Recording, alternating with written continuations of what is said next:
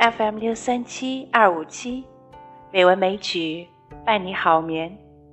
亲爱的朋友们，晚上好，我是知秋。今天是二零一九年十二月十五日，欢迎您收听《美文美曲》第一千八百六十八期节目。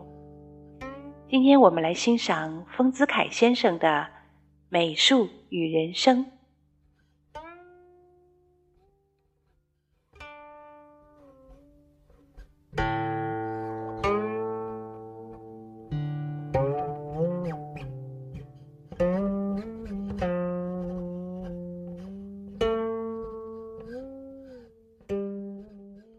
形状和色彩有一种奇妙的力，能在默默之中支配大众的心。例如，春花的美能使人心兴奋，秋月的美能使人心沉静。人在晴天格外高兴，在阴天就大家懒洋洋的。山乡的居民都忠厚，水乡的居民大都活泼，也是因为常见山或水，其心暗中受其力的支配，便养成了特殊的性情。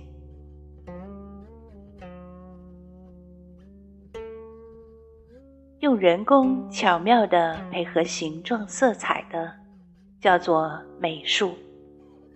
配合在平面上的是绘画，配合在立体上的是雕塑，配合在实用上的是建筑。因为是用人工巧妙的配合的，故其支配人心的力更大。这叫做美术的亲和力。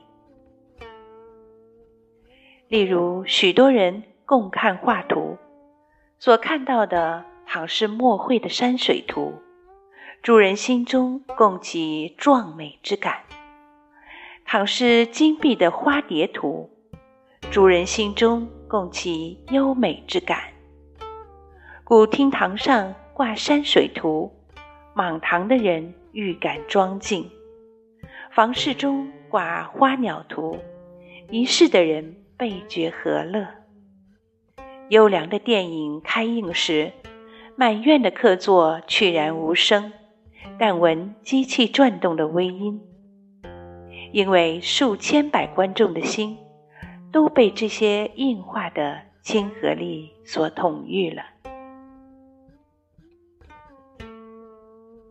雕塑是立体的，故其亲和力更大。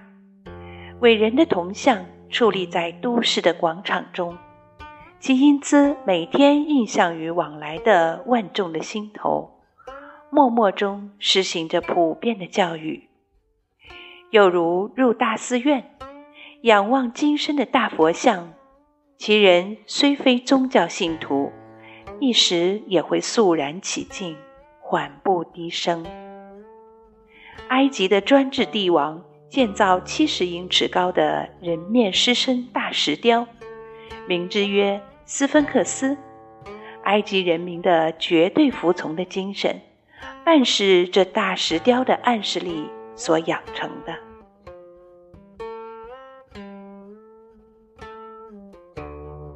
建筑在美术中形体最大，其亲和力也最大。又因我们的生活大部分在建筑物中度过，故建筑给予人心的影响。也最深。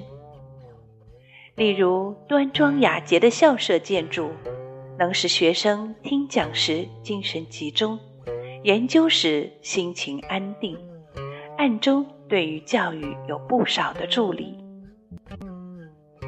古来帝王的宫殿，必极富丽堂皇，使臣民瞻望九重城阙，自然心生惶恐。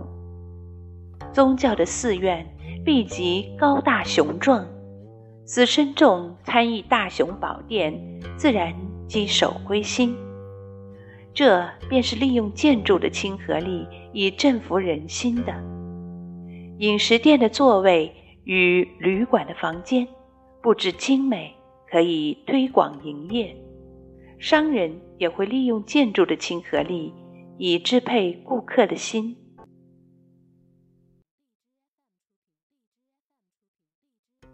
建筑与人生的关系最切，故凡建筑隆盛的时代，其国民文化必然繁荣。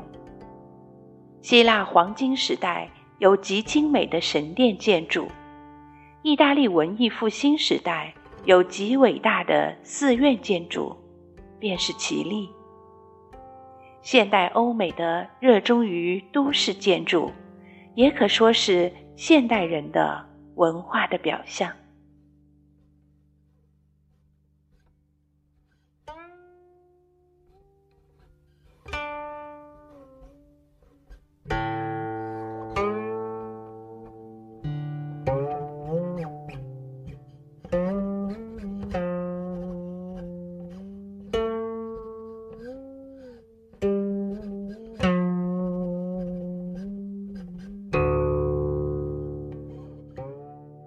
今天的节目就到这里啦，感谢您的收听。